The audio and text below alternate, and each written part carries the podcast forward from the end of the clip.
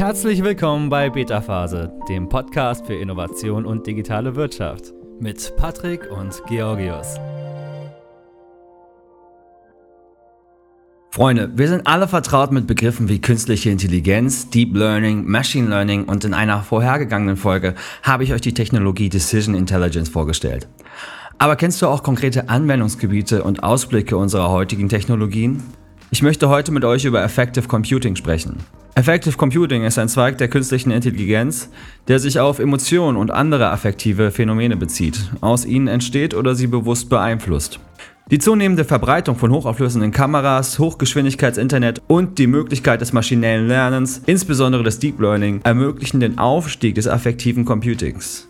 Wir schauen uns heute an, was es so ist, wo es zur Anwendung kommt und natürlich auch, was es für Fragen und Probleme aufwirft. Denn ganz geheuer ist die Technologie vielen Menschen heute nicht und naja, mir selbst auch nicht unbedingt. Aber gucken wir es uns einfach mal genauer an. Im Effective Computing werden Systeme und Geräte untersucht und entwickelt, die menschliche Gefühle erkennen, interpretieren, verarbeiten und simulieren können. Daher sprechen wir auch von emotionaler AI, also emotionaler künstlicher Intelligenz. Wie ihr euch denken könnt, ist Effective Computing ein interdisziplinäres Feld, in dem die Bereiche Informatik, Psychologie und Kognitionswissenschaft zusammenfallen. Der Beginn des Forschungszweigs liegt tatsächlich auch schon eine Weile zurück. Und zwar schrieb Rosalind Picard bereits 1995 ein Paper über Effective Computing. Sie schrieb, wenn wir wollen, dass Computer wirklich intelligent sind und auf natürlicher Weise mit uns interagieren, müssen wir ihnen die Fähigkeit geben, Emotionen zu erkennen, zu verstehen und ja sogar zu haben und auszudrücken. So Rosalinde Picard. So, so. Wir sollen Roboter mit Gefühlen bauen, damit sie uns besser verstehen und besser auf uns reagieren können. Davon, dass Computer selbst fühlen können, sind wir noch ein bisschen entfernt. Aber sie sollen aktuell besser werden, unsere Gesichtsausdrücke und unsere Tonlage und andere Zeichen zu lesen, die unsere Gemütslage widerspiegeln. Also, warum ist Effective Computing jetzt so relevant für uns? Stell dir vor, unsere Computer wären emotional intelligent. Sie erkennen unsere Gefühlszustände an unseren Gesichtsausdrücken, Gesten und Stimmlagen. Indem die Maschine also unseren emotionalen Zustand interpretiert, kann sie ihr Verhalten darauf abstimmen und angemessene Reaktionen auf diese Emotion zeigen. Je mehr Computer wir in unserem Leben haben, desto mehr wollen wir, dass sie sich höflich verhalten und sozial intelligent sind. Wir wollen nicht, dass sie uns mit unwichtigen Informationen belästigen. Diese Art von gesunden Menschenverstand erfordert ein Verständnis für den emotionalen Zustand der Person. Wie also sieht eine Welt mit KI-Technologien für Emotionen aus? Da die KI-Technologie für Emotionen in vielen verschiedenen Branchen mit einer Vielzahl von Anwendungen eingesetzt werden kann, haben Tech-Giganten und Startups damit begonnen, entweder in Computer Vision oder in Sprachanalyse zu investieren, um menschliche Emotionen zu erkennen. Die Technologie wächst also rasant an und hat sich auf verschiedene neue Bereiche und Branchen ausgedehnt, um Unternehmen dabei zu helfen, ein besseres Kundenerlebnis zu bieten und Kosten zu sparen. Einer Studie zufolge wird prognostiziert, dass bis 2022 10% der persönlichen Geräte über emotionale KI-Funktionen verfügen werden. Sowohl auf den eigenen Geräten als auch auf Cloud-Diensten. Vor vier Jahren etwa lag diese Zahl bei weniger als 1%. Schauen wir uns mögliche Anwendungsfelder von Effective Computing an, damit du ein besseres Verständnis von den Möglichkeiten dieser Technologie bekommst. Faire Warnung vorab. Manches klingt ein bisschen wie aus einem dystopischen Science-Fiction-Film. Unternehmen können analysieren, was ihre Kunden bewegt und ihre Kommunikationsstrategien entsprechend ausrichten. So kannst du beispielsweise die Kundenreaktion auf deinen Kampagnen, Produkten und Dienstleistungen messen, um die Marketingstrategien zu optimieren. Die Emotion AI Technologie kann auch im Handel eingesetzt werden, indem die Zufriedenheit und die Reaktion der Kunden beim Einkaufen im Geschäft überwacht werden. Mit den gewonnenen Erkenntnissen können Einzelhändler effektivere Maßnahmen zur Steigerung der Kundenzufriedenheit ergreifen. Schauen wir uns den HR-Bereich an. Recruiter könnten durch eine emotionale Intelligenz unterstützt werden, um herauszufinden, wie glaubwürdig ein Bewerber ist. Bleiben wir bei den Human Resources. HR-Teams könnten den Stress- und Angstpegel der Mitarbeitenden während der Arbeit verfolgen und beobachten, ob sie mit ihren aktuellen Aufgaben und ihrer Arbeitsbelastung zufrieden sind. Allerdings wirft dies auch ein ethisches Problem auf, da alle Mitarbeitenden während der Arbeitszeit überwacht werden müssen und ihre Zustimmung zur ständigen Überwachung ihrer Emotionen erforderlich sein müsste. Und Hand aufs Herz, wer hat bei seiner Versicherung schon mal geflunkert, um einen Vorteil zu ergattern? Das könnte mit emotionaler AI bald der Vergangenheit angehören. Versicherungsgesellschaften könnten Sprachanalysen nutzen, um zu erkennen, ob ein Kunde bei der Einreichung eines Schadens die Wahrheit sagt. Okay, okay, das könnte jetzt für Versicherungsgauner unter uns nicht so überragend sein. Schauen wir uns lieber den Bildungsbereich an. Sensoren wie Videokameras oder Mikrofone könnten zur Erfassung des emotionalen Zustands der Schüler während des Unterrichts eingesetzt werden. Emotion AI kann beurteilen, wie zufrieden oder frustriert die Schüler mit dem Unterricht sind, weil eine Aufgabe zu anspruchsvoll oder zu einfach ist.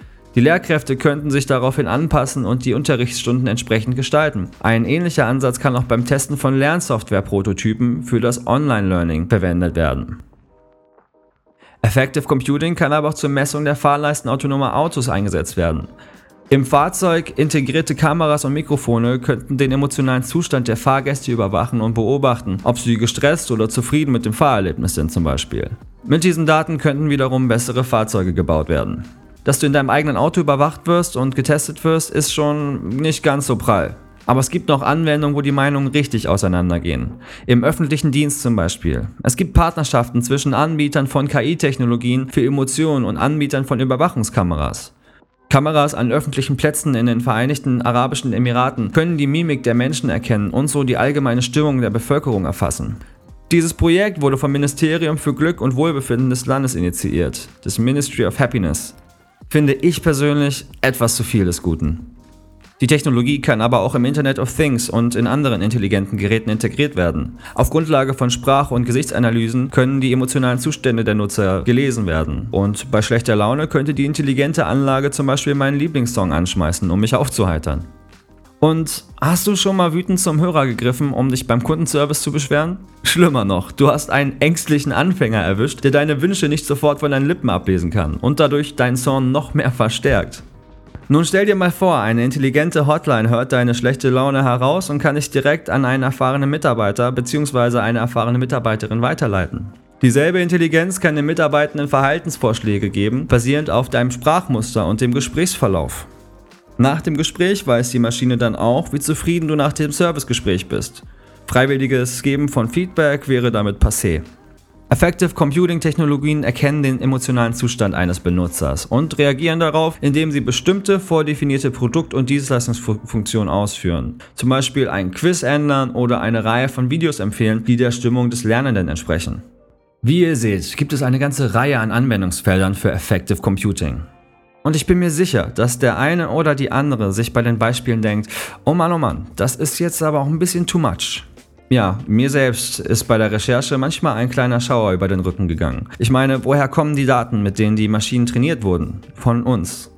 Was bedeutet es, wenn wir 24-7 gefilmt und bewertet werden? Und nicht nur an öffentlichen Orten wie beim Einkaufsladen, sondern auch im eigenen Auto und im eigenen Haus.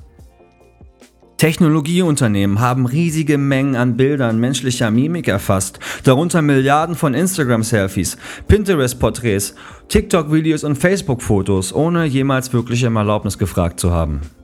Und das ist nur der Anfang der vielen, vielen Probleme, die die Technologie zur Erkennung von Emotionen plagen. Fragen nach Privatsphäre und Datenschutz werden also durch Effective Computing weiterhin extrem relevant sein und zu vielen hitzigen Diskussionen führen. Hoffentlich. Außerdem ist nicht gesagt, ob es wirklich so einfach ist, menschliche Emotionen hundertprozentig korrekt zu lesen. Ich meine, die Maschinen werden mit Daten gefüttert, die zuvor von Menschen händisch getaggt werden. Und Menschen selbst sind keine Meister im Lesen von Gefühlen. Noch dazu kommen kulturelle Unterschiede im Bewerten der Emotionen. Je nachdem, woher der Mitarbeitende kommt, wird er die Emotionen eventuell anders bewerten. Gefühle sind also nicht eindeutig zu bewerten und Emotion AI wird in der nahen Zukunft vermutlich noch extrem fehlergetrieben sein.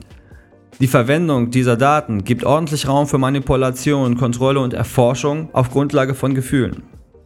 Aber sie kann auch ein mächtiges Werkzeug für positive Veränderungen und Fortschritte in vielen Bereichen sein. In Anbetracht dessen müssen wir unbedingt die ethischen Grenzen erörtern und mit der Technologie gleich auch Regeln für Systeme der künstlichen Intelligenz aufstellen. Glücklicherweise werden auch Regeln Glücklicherweise werden diese Studien und Diskussionen immer häufiger. Dabei wird versucht, die Debatte über die Ethik von Algorithmen und alle Bereiche, in denen künstliche Intelligenz für ungerechte Ergebnisse verantwortlich sein kann, zu erfassen.